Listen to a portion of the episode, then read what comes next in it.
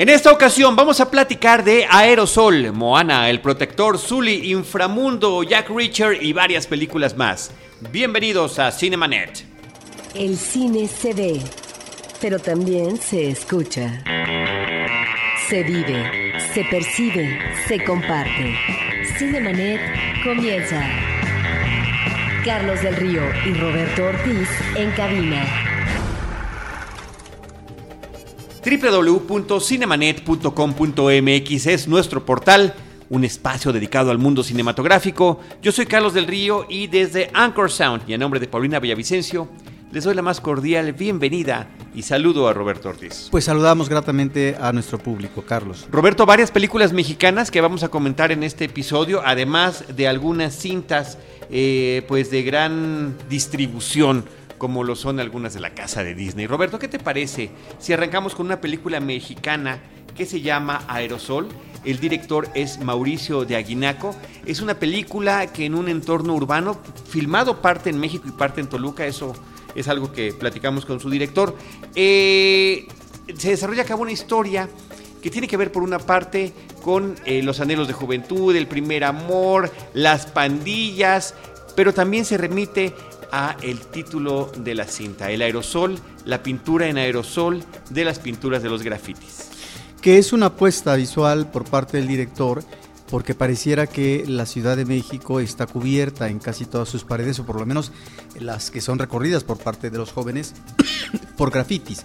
Eh, uno de ellos y su hermano, que desaparece del mapa, se dedican precisamente con uh, el aerosol a hacer grafitis en eh, muchas de las paredes de la Ciudad de México. Pero mientras este grupo de jóvenes, que son el centro de atención dramática por parte del guion Carlos, se dedica a vender uh, DVDs piratas, bueno, otros grupos que son igual de jóvenes que ellos o inclusive niños eh, convertidos eh, en, vicarios, pues encontramos que ellos sí tienen un dinero más fácil en la inmediatez porque están en el negocio del tráfico de la droga en la plena ciudad.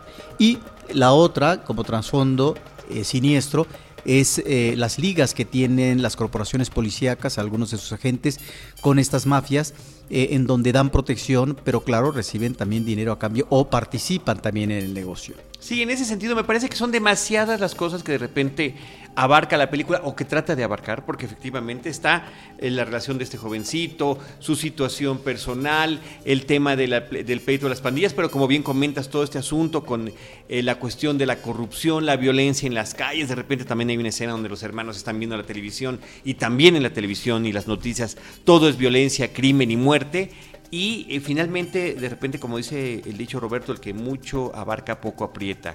Mm, porque también están números musicales, hay escenas eh, de coreografía, de bailes, porque van a un centro nocturno, donde a un, a un antro, donde hay de este tipo de batallas, donde a ver quién baila mejor, ¿no? Por grupitos y demás. Entonces son efectivamente muchos muchas situaciones que trata de abarcar la película, además a lo largo de un tiempo determinado, porque la película empieza con un prólogo que está ubicado en 1985 y muchos años después continúa la historia después de los créditos iniciales. Bueno, como decías, está esta apuesta eh, visual donde eh, el director Mauricio de Aguinaco me parece que está apelando al cómic en todo momento. Estamos viendo las viñetas del cómic que eh, están cambiando de posición a lo largo de la película, la pantalla dividida, algunas cuestiones como golpes, ¿te acuerdas como en aquella serie viejísima de Batman que se ha repetido a la N potencia, donde el pao, pum y demás se veía en la pantalla, bueno, sin las letras, pero efectivamente cuando hay golpes así se nota, ¿no? Y un sinfín más de elementos de esa naturaleza.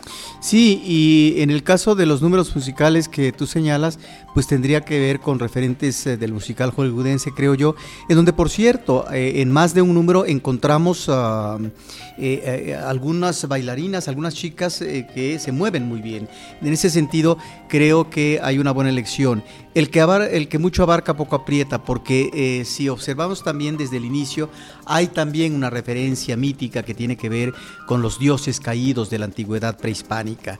Y ahí es donde creo que la película eh, no tiene mayor sedimento dramático en el caso de los personajes. Creo que son personajes que se quedan en la superficie. Si bien es cierto que el personaje central es un personaje de iniciación y que tiene que hacer una travesía a través de esta gran ciudad que entraña muchos peligros y que en esos peligros él puede morir, efectivamente, es una especie de odisea, eh, el personaje no está lo suficientemente eh, trabajado, Carlos, pero no solamente es él, es el personaje femenino de una agente policíaca que pareciera que de la nada eh, logra encontrar los vínculos necesarios para poder sorprender y meter en la cárcel a la policía como jefe y también a un narco. Interpretada por Vanessa Bauchi, ni más ni menos. Exactamente, ¿no? Y entonces estos personajes, eh, en vez de comenzar a ser articulados en el desarrollo narrativo, Carlos, son personajes que quedan eh, solamente esbozados, que quedan como un esquema y que no hay nada más.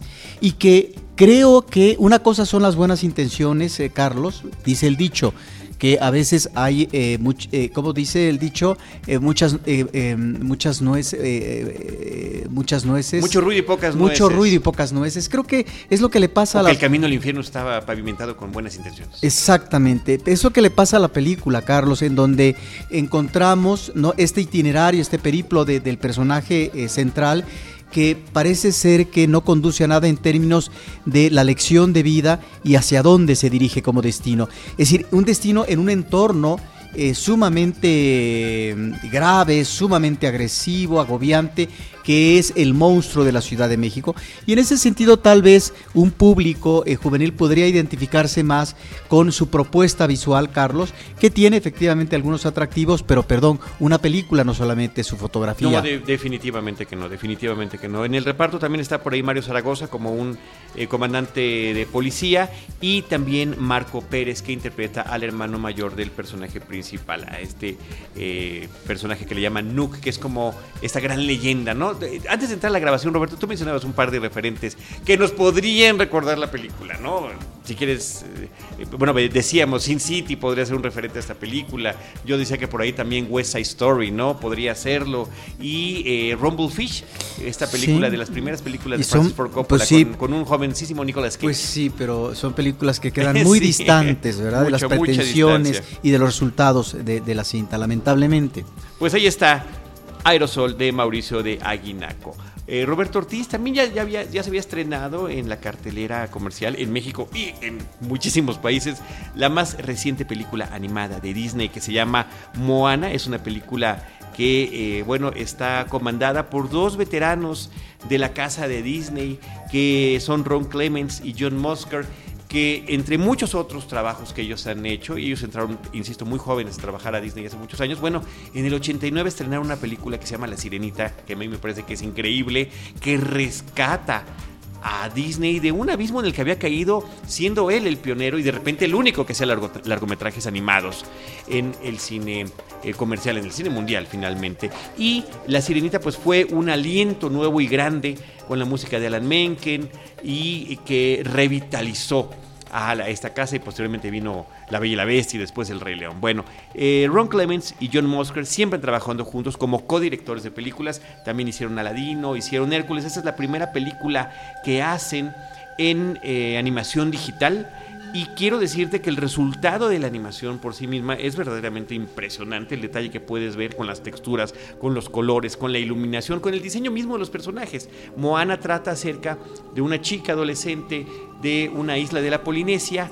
Eh, en algún periodo de tiempo lejano e incierto eh, eh, y creo que la forma en la que retratan las eh, los rasgos físicos de los personajes es muy afortunado eh, cómo retratan eh, no nada más a los personajes físicamente, sino también toda la cultura. Y su mitología, porque está basada, pues digamos que vagamente en elementos mitológicos de allá, y uno de ellos es un semidios que se llama Maui, que será un acompañante que ella tendrá a lo largo de una odisea. Moana vive en esta isla paradisiaca con su familia, es la hija del jefe, lo cual técnicamente la convierte en una princesa. Por ahí hay un tema ella no quiere serlo, pero bueno, por ahí una plática muy jovial en la película sobre esa situación. Y eh, empieza a quedar en, peligro la supervivencia de los habitantes de la isla y ella emprende un viaje al mar acompañado por este semidios que renuentemente va con ella. Él no la quiere acompañar, pero bueno, por distintas circunstancias lo tiene que hacer. La película, Roberto, a mí, entre muchas otras cosas, me recordó eh, Jason y los Argonautas, por ejemplo, porque de repente estamos ante este alcance de la magia, de los personajes titánicos, de tierras de monstruos. Eh, y demás que por una parte sentí esa parte eh, interesante del tema de aventura. Ahora, cuando se lo comenté a los directores que estuvieron acá en una mesa redonda con algunos medios que fue a donde nos tocó estar a nosotros y, les hacía yo esta referencia, me decían que sí, bueno, les encantaba el trabajo de Ray Harryhausen en, en términos de animación y de aventura, pero que realmente eh, en lo que se habían basado argumentalmente para esta película de Moana era en Temple de Acero. True Grit, un western de 1969 por el que John Wayne se gana el Oscar como actor de reparto. Un Oscar inmerecido, pero que se lo dan yo creo que por tantos años de trabajo y sobre todo en westerns con John Ford. Efectivamente. Bueno, eh, y además esa película tuvo un remake de los hermanos Cohen en el 2010. Bueno, esta, eh, al igual que en Temple de Acero, que es donde una jovencita recluta a un viejo sheriff, a un viejo marshal, para que le acompañe a hacer un recorrido por el oeste y en este caso, eh, pues fraguar una venganza, bueno, en este caso, ella es la que tiene que reclutar a este semidios, que tampoco quiere ir con ella y que constantemente lo tiene que estar eh, insistiendo, motivando y convenciendo. Por otra parte, Roberto, está la música de Lin Manuel Miranda, que es verdaderamente sensacional. Es un, es un deleite musical. De repente son esas películas que es demasiado musical. No sé si son, son mínimo cinco o seis números musicales que tiene la película. Eh, a mí, el que me encanta, que vi, ya la vi dos veces yo en versión en inglés, es eh, la que interpreta a Dwayne Johnson La Roca, que él es el que interpreta el personaje de Maui y que la canción en este hiper ego que tiene el personaje se llama You're Welcome, se llama De Nada, donde él le, está eh, diciendo de nada a la humanidad por todo lo que él ha hecho por ella. En fin, Roberto, es una película que me parece eh, que tiene una serie de elementos que son muy típicos de la casa de Disney. Por supuesto, una película, eh, pues por supuesto que es una cinta optimista, que es una película que puede a, eh, a, gustar a cualquier tipo de, espectador. Por una parte tiene el personaje juvenil, eh, femenino para las jovencitas, pero también tiene elementos de aventura para los hombres, eh, tiene el elemento musical, tiene el elemento de la aventura. Hay por ahí una persecución de unos piratas que son unos cocos antropomorfos que están persiguiendo a estos personajes en el mar y además de ser una referencia, por supuesto, al cine de piratas, bueno, también visualmente es, es una referencia a la última película de Mad Max, a la más reciente con la forma en la que estos personajes están maquillados, la forma en la que tienen sus elementos, digamos, y sus, y sus eh, situaciones de captura tribales y demás. Muchos elementos simpáticos, mucho humor tiene la película, pero al final de cuentas, Roberto, no deja de ser una película complaciente, complaciente al extremo. En ese sentido, y pensando ya en retrospectiva, estamos en diciembre, de las animaciones de largometraje que hemos visto este año, pues esta me encanta muchísimo, pero finalmente me quedo con Cubo que es una película que tiene otro tono completamente diferente. Sin embargo, insisto, Moana ofrece algo para cada espectador, aventura, humor, música, eh, un gran trabajo de animación increíble y eh, pues quédense también al final de los créditos, que además de ser eh, muy simpáticos, hay un epílogo final también autorreferencial a la propia trayectoria de los directores dentro de la casa. ¿Cómo le fue en taquilla? Extraordinariamente bien. Por todos lados le ha ido muy bien. Oye, otro dato curioso, Moana en España se llama Bayana porque parece que hay una marca registrada en, eh, ahí en la península ibérica y en Italia también le cambiaron el nombre porque es, era el nombre de una muy conocida actriz de cine porno. Eh, Moana Pazzi me parece que es el nombre. Así que en ambos países se llama Bayana la película. Así que ahí está esta cinta de los directores Ron Clement y John Mosker que estuvieron aquí en nuestro país para promocionar la película. Roberto, por otra parte, también está una película de acción que la quiero mencionar ahorita enseguida de Moana porque también tiene un referente al western. Y esta es una película eh, que en México se llama El Protector. Es una cinta donde participa Ray Liotta y Anthony Hopkins que trata acerca de una chica que regresa a vivir a un pueblo, me parece que nunca se especifica exactamente en dónde, pero se, nota que es un pueblo como del norte de los Estados Unidos, es un pueblo maderero, ¿no? Prácticamente toda la gente se dedica a esta cuestión del trabajo y la, eh, pues la explotación del entorno. Y eh, esta chica regresa a vivir a la casa que le heredó la madre que ha muerto. Pero resulta que a partir de su regreso un hombre le empieza a acosar y a amedrentar y cuando ella trata de ir con la policía, pues el, sheriff del pueblo le dice que no puede hacer nada al respecto y que vea si los que trabajan en la compañía maderera la pueden auxiliar. Ella está interpretada por Julia Stiles. Y a partir de ahí se encuentra con este personaje veterano, viejo, eh, de Anthony Hopkins, que junto con un jovencito deciden ir a tratar de hacer justicia por propia mano. Es decir, está este hombre por encima de las leyes, está orquestando toda una red de criminal en, estos pueblitos que están interconectados únicamente por la carretera y tienen que ellos irlo a buscar para tratar de evitar que siga eh, molestándole. Es una película que me parece una película simple, sencilla.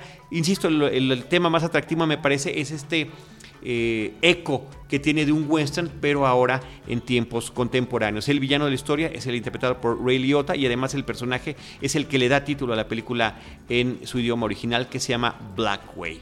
Y el otro personaje que, como decía yo, es interpretado por Anthony Hopkins, Roberto. Esa es la película de El Protector.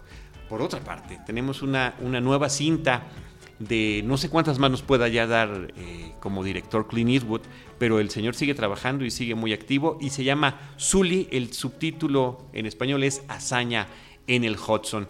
Y eh, podríamos pensar, Roberto, no sé tú qué opinas, que eh, pues técnicamente es una película anticlimática porque este hecho de un avión que en una situación de emergencia en Nueva York el piloto decide acuatizar, el director Chesley Sullenberger, y pues cuyo nombre de diminutivo le dicen Zully, eh, acuatiza y no solamente logra hacer algo que nunca se había hecho con un avión comercial, sino que además eh, los 155 personas que estaban a bordo, incluyendo él, sobreviven.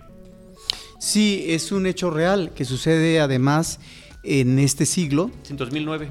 En 2009 y que em, me parece que la efectividad eh, de, la cinta en cuanto a la trama, Carlos, porque es algo que finalmente sucedió, que está el referente mediático por parte del público que vio la cinta, es la manera como está trabajada eh, narrativamente.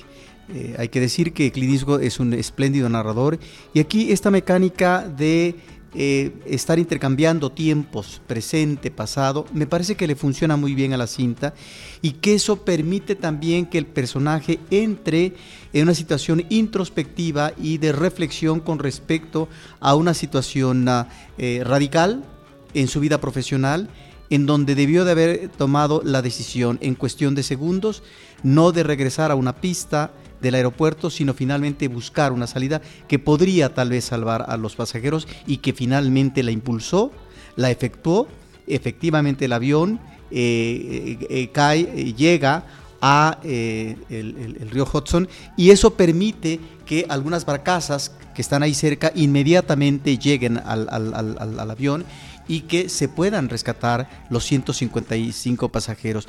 Me parece que ahí está el grado de profesionalismo al que llegó un hombre para tomar decisiones que después, obviamente, por lo que se refiere a la aseguradora, a la compañía naviera, etcétera, pues le querían cargar el muertito porque eh, comienzan no solamente a cuestionarlo, sino después de que por parte no solamente de los pasajeros eh, que han revivido, digamos, sino también de, de, la gente en Estados Unidos y del mundo, pues esto pareciera que es un milagro. Claro, un milagro no divino, sino eh, propio de la mano de un hombre que, gracias a su profesionalismo y a su experiencia, es que toma la decisión correcta. Y por eso es muy interesante cuando vemos, no sé cómo se estableció este juicio, Carlos, en donde finalmente... Una investigación, más que un juicio, pero sí, más que juicio, aparentemente es una investigación, un juicio, y más que eso, una inquisición, Roberto. Pero es que hay un momento que pareciera juicio, tienes toda la razón, están en la investigación, pero que pareciera, digamos, eh, eh, eh, un juicio en tanto que los dados están cargados para que él resulte que tomó la decisión menos afortunada. Me parece que Carlos que se convierte para Clint a sus ochenta y tantos años, creo que tiene 86, en una reflexión serena sobre la continuidad de la vida y eh, uno de los temas recurrentes de su obra, que es la presencia individualista, que finalmente tiene que enfrentarse a la mecánica del sistema, pero en donde finalmente el talento, la capacidad, la inteligencia del hombre frente a ese sistema, puede lidiar y aunque sea en una situación excepcional, puede lograr resolver las cosas con su talento.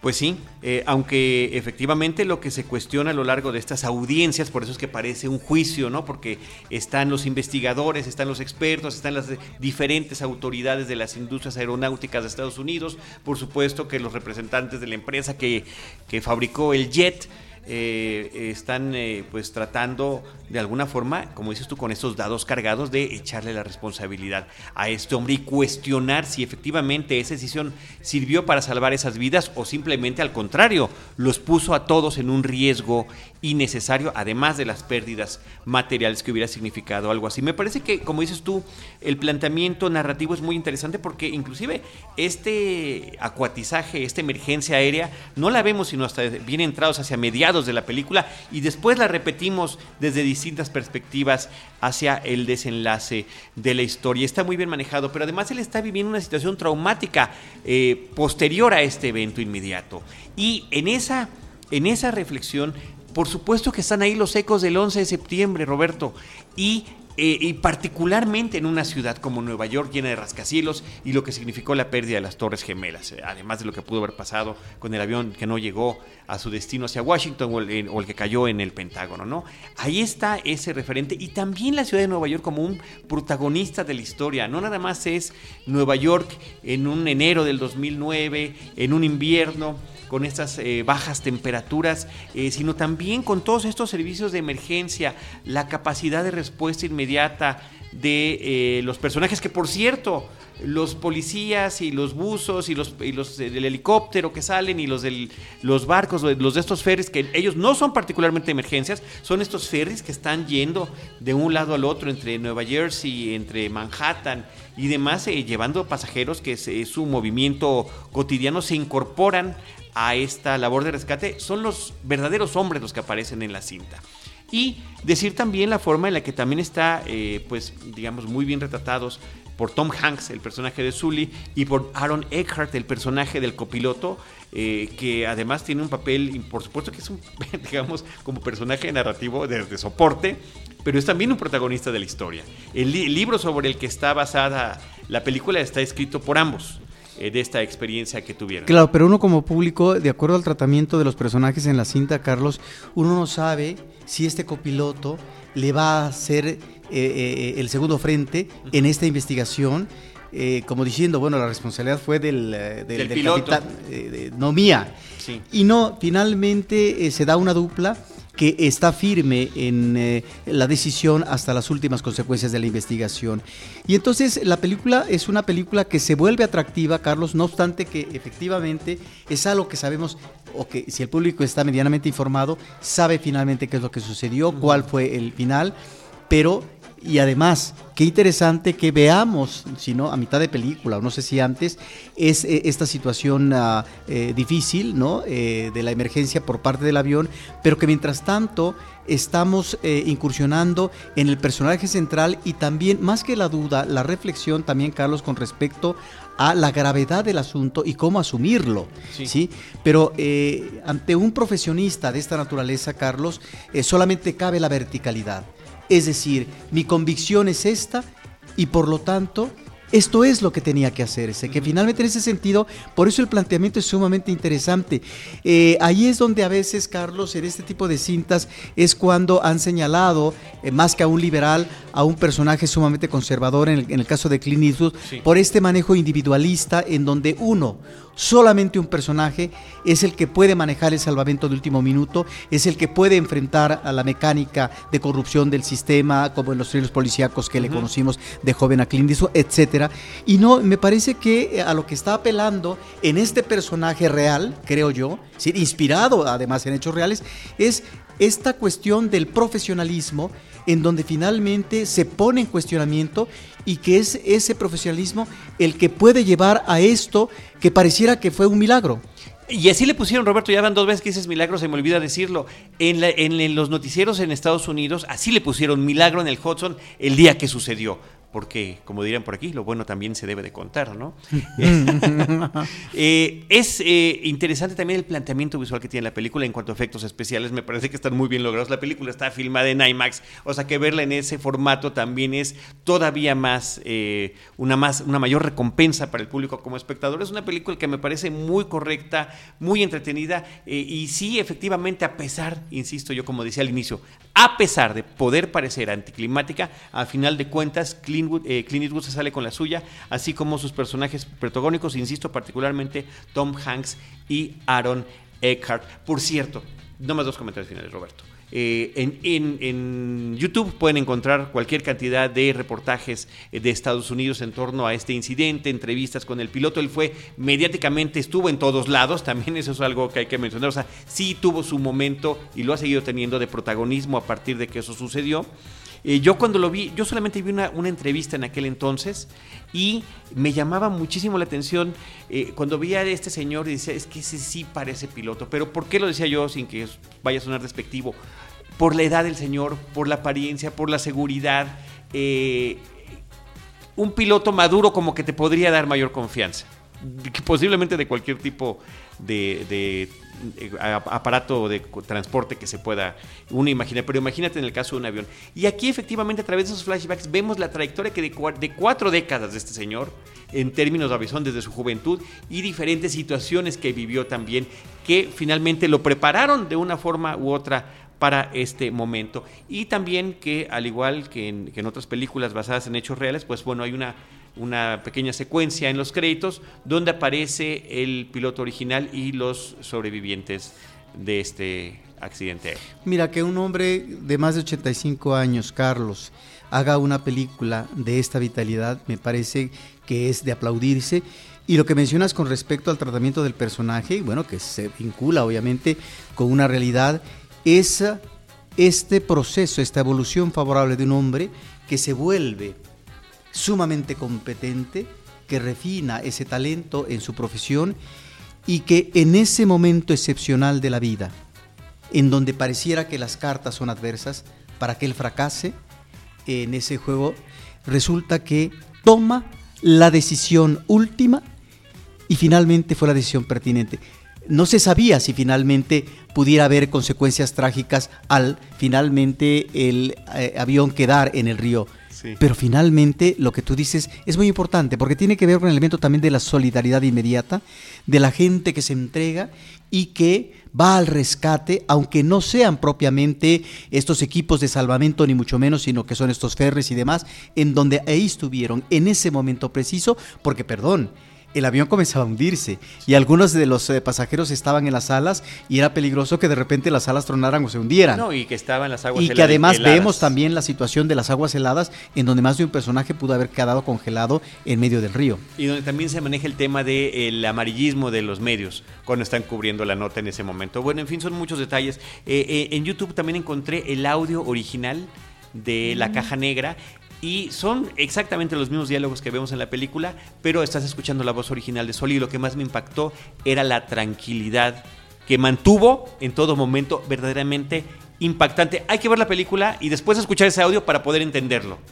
y, saber con qué tipo de personaje estamos, estamos refiriendo. Roberto Ortiz, ahí está esta película del maestro Clint Eastwood que se llama Sully, subtitulada en México o con este eh, título complementario que se llama Hazaña en el Hudson. Otra película que también tiene este subtítulo es Inframundo, Guerra de Sangre. Underworld Blood Wars es ya la película número 5 de esta serie de filmes en torno a la batalla de estos personajes que teníamos identificados con el horror y que a partir de películas como esta se vuelven personajes de acción entre vampiros y hombres lobo, entre vampiros y lycans, como les llaman en la película. Eh, cuatro de estas cinco películas protagonizadas por Kate Beckinsale, una de ellas no porque es un, eh, una precuela.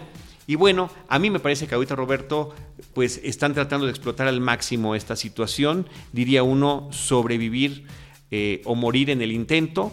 Eh, una cinta por demás innecesaria que pareciera que quisiera todavía traernos más historias. Eh, llevan de nueva cuenta con un con un prólogo, por cierto, que parece esto que, pasa en las series de televisión, que se previamente en nuestros capítulos anteriores, y te tienen que hacer un resumen porque, bueno, han pasado tantos años que además ni quien se acuerde de lo que pasó en las películas previas, salvo que la premisa era una especie de Romeo y Julieta entre un hombre lobo y una mujer vampiro eh, de estos clanes que se odian a muerte finalmente, ¿no? Bueno, pues ahí está esta película dirigida eh, por una mujer que se llama Anne Forrester. Roberto, hay tantas traiciones en esta película que parece que estamos viendo una telenovela como Cuna de Lobos, por dar una referencia con el animal que tenga que ver con esto. Realmente tampoco me parecen afortunadas las, las secuencias de acción. Eh, forzadas y, necesariamente largas y además pues bueno, está el asunto efectivamente, decía yo, de renovarse. Hay un asunto por ahí donde puede darse la posibilidad de eh, volver a existir a partir de la muerte. En fin, Roberto, estos esfuerzos, literalmente también en aguas heladas, cuando vean la película lo sabrán, patadas de ahogado, eh, de esta saga de Underworld Blood Wars. Roberto, vámonos de Inframundo, Guerra de Sangre, con la película mexicana documental, una muy grata sorpresa en la cartelera que tuvimos hace unas cuantas semanas, que se llama Bellas de Noche, una cinta de María José Cuevas, que es qué están haciendo, dónde están ahora, qué fue de estas vedettes de la vida nocturna de los 70s y los 80s de la Ciudad de México, Olga Briskin, Lin Main, Rosy Mendoza, Wanda Seux y Princesa Yamal. Sí, eh, mujeres que llenaron eh, toda una época, como tú dices, Carlos, del espectáculo nocturno en México. Y esta directora, que es su ópera prima, eh, que sobre todo, nos ha dicho a Cinemanet, es diseñadora, María José Cuevas, hace esta película que de alguna manera se pretende o se convierte en un homenaje a estas mujeres que las vemos en este documental 40 años después de aquel momento de gloria, seguramente de riqueza material, pero también de una presencia en el escenario, en la pasarela, con los aplausos del público y al mismo tiempo eh, mucha vida, seguramente muy intensa con sus relaciones eh, eh, personales, íntimas, etcétera. Y ahora ellas se encuentran en una realidad diferente eh, buena parte de estos personajes son personajes que se encuentran, si no en la miseria, en una situación eh, materialmente no muy bollante y también no favorable. Eh, la forma como más de una de estas mujeres ha tratado de encontrar un báculo en el cual apoyarse para seguir la vida, porque bueno, finalmente a los 60, 70 o más años que se tengan y si la vida continúa, hay que eh, saberla manejar. De tal manera que en ese sentido, Carlos, me parece que la película eh, también eh, se convierte en una reflexión sobre la vida y cómo esta se desarrolla y de qué manera se enfrenta de cara al futuro. De alguna forma, Roberto, y pensándolo después de haberla visto hace unas cuantas semanas, de haber tenido la charla con la directora, como que la película es un homenaje al presente de estas mujeres no, no un homenaje a su situación, porque en algunas tienen una situación difícil, otras no, pero sí a la, a la forma en la que están enfrentando su realidad hoy en día. Y de alguna forma también la película fue la posibilidad para cada una de estas cinco eh, eh, mujeres volver a estar bajo los reflectores, volver a ser el centro de atención, algo que pues efectivamente, como comentas, a lo largo de estas décadas se ha ido perdiendo. Creo que como... Eh, es, muy interesante cómo logra ella esta conexión a lo largo también de muchos años de trabajo con Le lleva ocho años este proyecto. Sí, este, ocho y todas las cosas que han pasado en ese Inter, eh, que esta confianza se nota en la pantalla. Y que al mismo tiempo de que vemos cómo están hoy en día, tenemos estas imágenes de televisión, de películas, de fotografías, de recortes periodísticos que hablan sobre aquellos años dorados que tuvieron y cómo a cada una le va dando su momento, cómo va intercalando sus historias y cómo efectivamente hay una evolución del, también de la confianza que tuvieron hacia con ella mientras las registraba con la cámara. Así que Bellas de Noche me parece que es una película interesantísima para eh, no solamente conocer de aquella época a quien le haya tocado o no y de estas personalidades que seguramente para muchos podrían ser no, no del todo conocidas, algunas de ellas. Lo que también es cierto, Carlos, es que, y creo que no es la intención de la directora, eh, pero en este presente hay momentos de confesión por parte de estas mujeres y encontramos situaciones difíciles, dramáticas, que nos remiten a ese presente de decadencia, Carlos, en donde hay necesidad de dinero, hay necesidad de trabajo, eh, hay enfermedad de por medio, etcétera. Y eh, más que querer eh, imponer una mirada, la directora, esta realidad que finalmente es registrada en este presente de estas mujeres, Carlos, sí nos puede derivar, nos puede llevar también a un dejo de patetismo en la imagen, ¿sí? pero que creo yo que si no fue intencional por parte de María José, finalmente ahí queda como registro, ¿no? Lo que sí es cierto es que la intención por parte de la directora es esto, una especie de homenaje a una época muy importante eh, del espectáculo en México y finalmente pues a estas mujeres que Carlos a tantos años de aquella época son verdaderos sobrevivientes. Eh, también hacer alusión a ese trabajo de edición de la hermana de María José, Jimena Cuevas, que también eh, tiene una participación muy importante, sobre todo en algunos momentos en los que las eh, historias que nos están narrando se cortan a otras, eh, intercorte inclusive entre una historia y otra, con momentos que resultan muy simpáticos, hilarantes, inclusive diría yo en algunos momentos. Muy bien, Roberto, pues ahí está el documental Bellas de Noche. también en cartelera sigue por ahí Jack Reacher, El Regreso, es una película protagonizada por Tom Cruise, dirigida por Edward Swick, con quien hizo una muy buena mancuerna hace varios años ya con la película El último Samurai, una película interesante. Y ahora está regresando este personaje. De, mm, de, Jack Reacher, que es un ex militar que se mete en todo tipo de investigaciones y eh, pues es eh, bueno para la autodefensa, eh, las peleas y demás, pero que si bien hace un par de años, cuatro me parece que son ya, de la primera película, cuando se lanza este personaje literario, eh, que es del autor Lee Child, que además tiene montones de libros sobre este personaje. Bueno, esta segunda película realmente tiene muy poco que aportar. De verdad que en términos de sustento argumental la historia está a nivel de una mala película para televisión.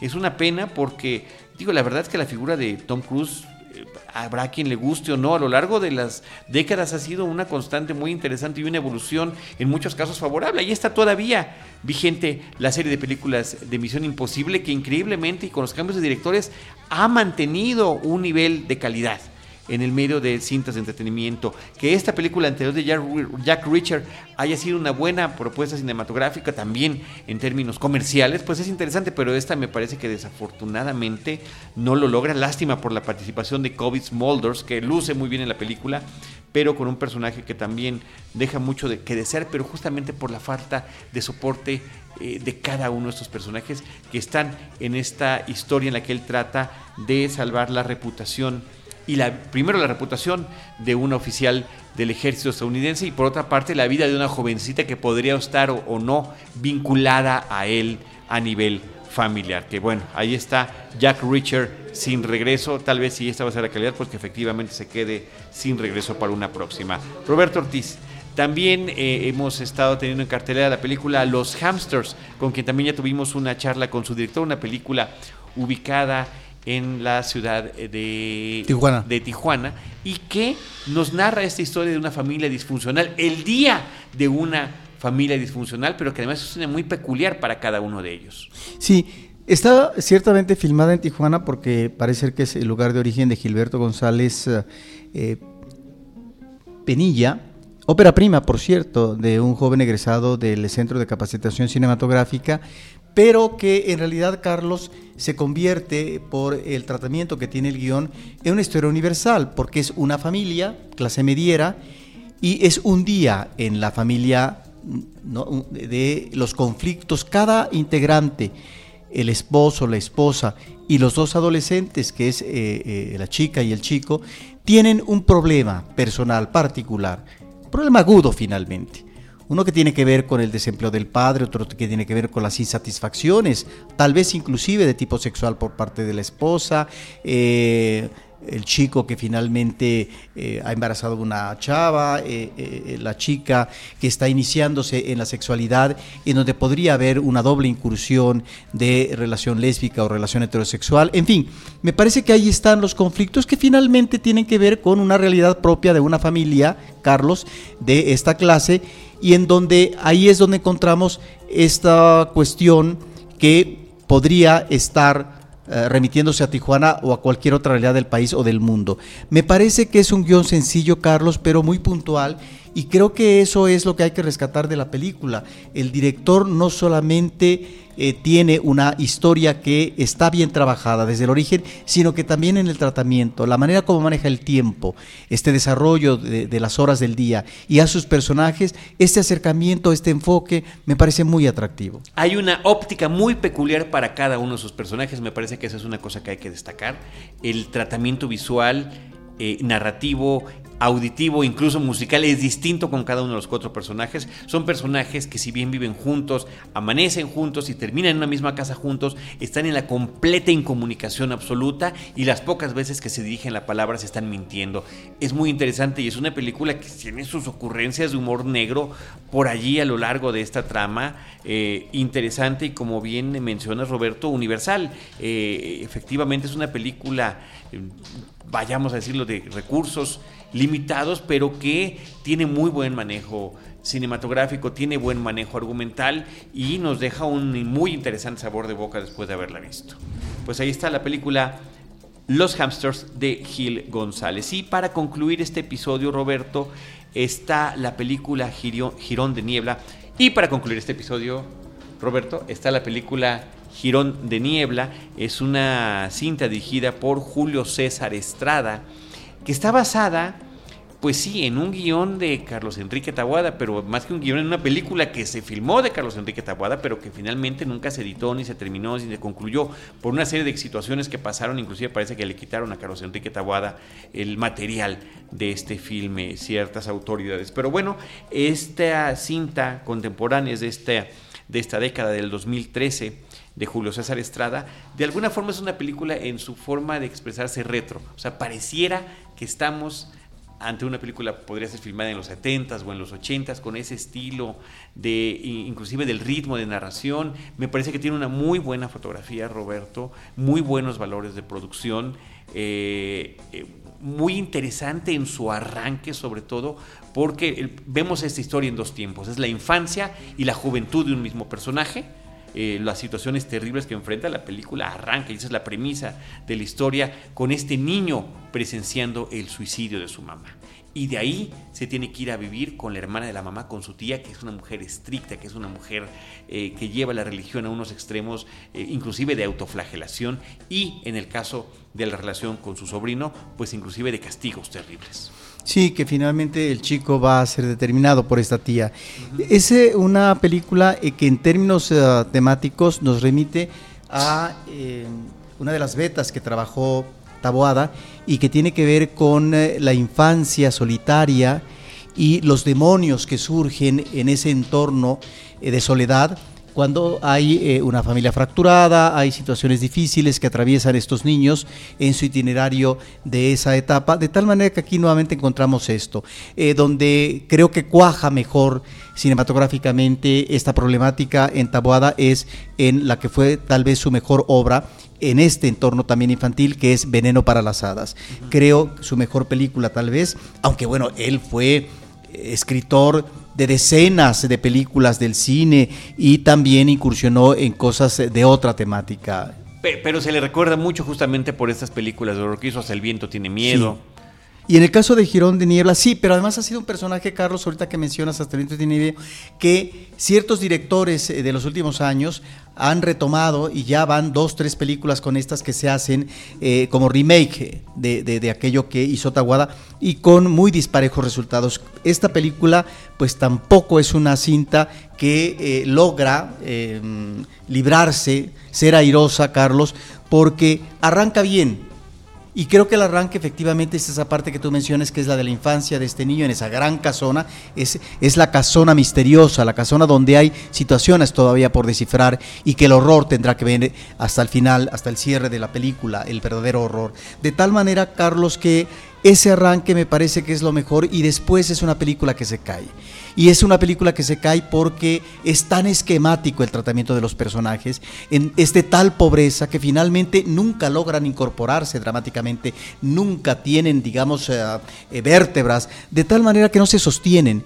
Y eso va en detrimento de la película conforme pasa el tiempo.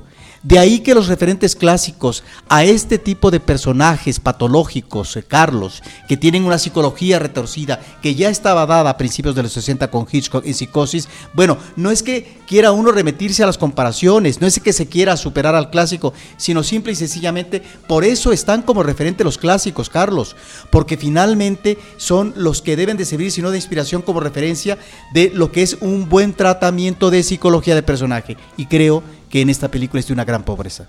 Pues ahí está este trabajo de eh, el realizador Julio César Estrada. Eh, aparecen en la película María Rojo, José Ángel Vichir, Joaquín Cosío tiene una pequeña parte en la película, Arcelia, Arcelia Ramírez también aparece en este filme. Roberto Ortiz, con eso concluimos este episodio, las películas que hemos comentado, Girón de Niebla, Los Hamsters, Jack Richard, El Regreso, Bellas de Noche, Inframundo, Guerra de Sangre, Sully, Hazaña en el Hudson, El Protector, Aerosol y Moana. Desde esos micrófonos, Roberto Ortiz, Paulina Villavicencio y un servidor, les recordamos, les agradecemos que nos acompañen, les recordamos nuestras redes sociales, arroba Cinemanet en Twitter, facebook.com diagonal Cinemanet, Cinemanet 1 en Instagram y Cinemanet 1 en YouTube.